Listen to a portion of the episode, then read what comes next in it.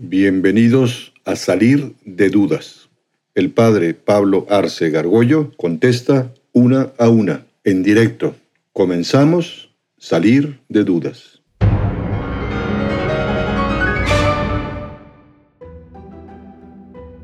Quería saber si, o sea, nosotros conociendo la religión, sabiendo los pecados, todo, podríamos, como habían dicho, tener la libertad de no seguirla y aún así poder llegar al cielo. Sí, o sea, el hombre está obligado a buscar la verdad. Claro, a buscar la verdad, pues en el, medio en que se encuentra. No es lo mismo haber nacido hace 25 siglos en, en Persia que hace 500 años en América, o etcétera, ¿no? El hombre está obligado a buscar la verdad con los elementos que tiene. No es lo mismo hacer un ambiente digamos, de fe religiosa de un tipo o de otra, seas judío, musulmán, católico, cristiano, protestante, a vivir en un mundo totalmente ajeno a Dios o medio de narcos, o, ¿no? Dios va, va, a tener en cuenta esas circunstancias. Mientras el hombre busque la verdad en serio y quiera comportarse hasta donde pueda buenamente conocer a Dios o su querer, Dios lo va a juzgar y puede ser que haya gente más santa que, que todos los santos, porque en un ambiente muy adverso lograron tener elementos para, para, comportarse muy bien. Y hay gente que a veces son paganos y nos dan ejemplo de todo, de comportamiento impresionante. ¿eh? Pero si a ti te dieron la oportunidad de conocer tal cosa, lo que sea, y dices, no, no, no, y desechas, también Dios puede decir, oye, te, te di a comer en la boquita y te hiciste pato, ¿no? Por ahí puede ir el asunto. ¿eh?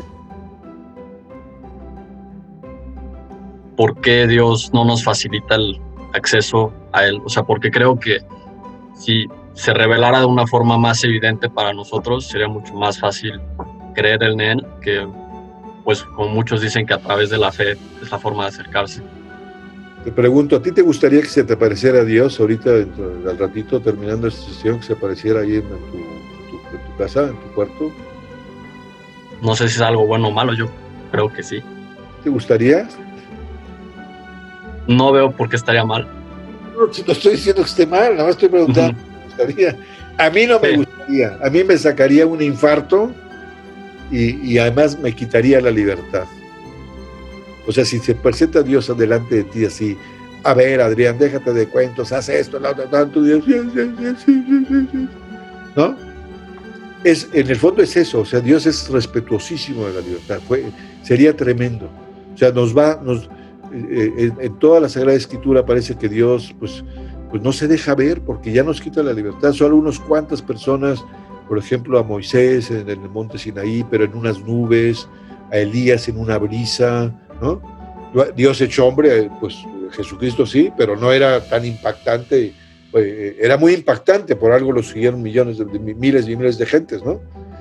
Pero, pero por eso Dios es sutil, porque en el fondo lo que quiere es que tu decisión sea libre, que no te vaya a imponer nada. Por eso no se te aparece tan evidente. O sea, eso lo entiendo, pero lo que pienso es que si Él hace todo lo que puede hacer para salvarnos, como ahorita mencionamos, pues yo creo que muchas más personas podrían ser salvadas si supieran que existe. Y... Sí, bueno, ahí el tema es, primero no sabemos cuántos son los salvados. O sea, Dios quiere que todos los hombres se salven y va a poner los medios.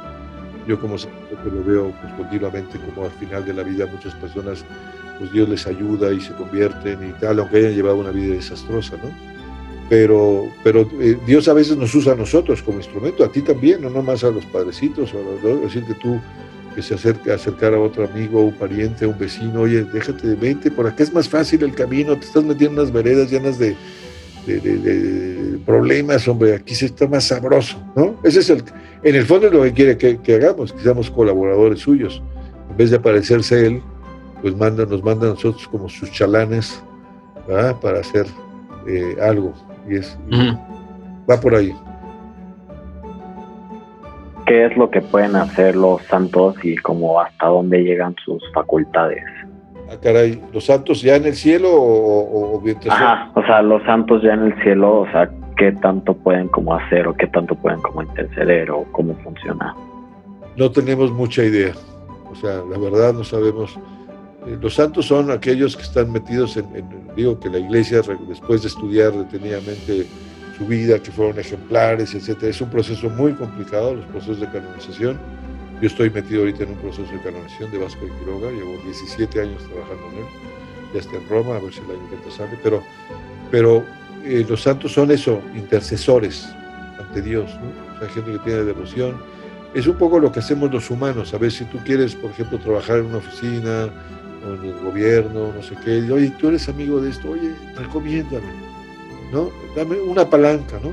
Ahora, exactamente cómo funcionan las palancas en el cielo no tenemos ni idea, ¿no?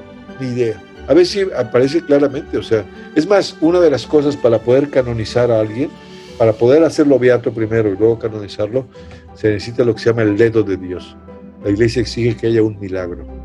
O sea, pudo haber sido un hombre o mujer ejemplares, impresionante, pero tiene que ver el dedo de Dios. O sea, algo inexplicable, fuera de la naturaleza. Una persona que tenía un tumor como una sandía y, de, y en el instante eh, se pidió al santo, a la santa o al que se va a hacer y desaparece. Los cuesta muchas veces que los médicos den testimonios así y por eso a veces no, no santos, no se puede hacer el proceso.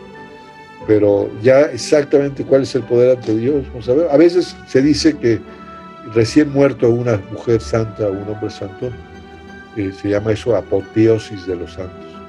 Que poco después de morir, que mueren hasta en olor de santidad, hasta huelen increíble los cuerpos, como a rosas, y que vienen muchísimos favores de curación, y eso sí es verdad. Pero después ya exactamente cómo influye con Dios no sabemos. Pero hay que pedirles, son palancas.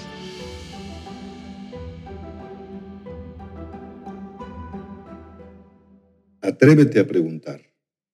Envía tus preguntas por correo electrónico a salir de dudas seguido arroba juandiegonetwork.com. Dinos también si quieres participar en vivo en una sesión por Zoom. Está claro, hay que salir de dudas.